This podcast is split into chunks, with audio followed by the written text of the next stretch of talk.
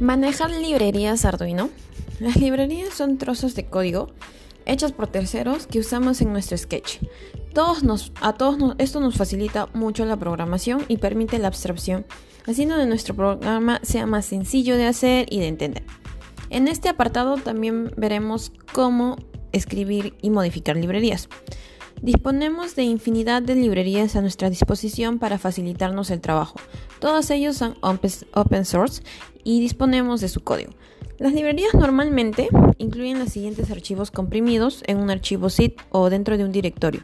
Estas siempre contienen, normalmente son cuatro archivos, pero tenemos un opcional.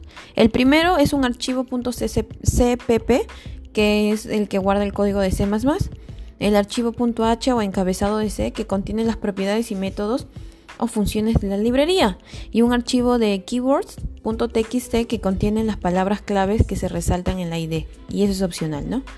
Muy posiblemente la librería incluye un archivo readme con información adicional de, la que de, la, de lo que hace y qué instrucciones de cómo usarle y con instrucciones de cómo usar dicha librería.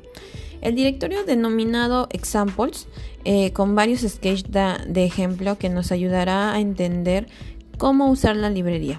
Y eso puede o no puede estar, es opcional.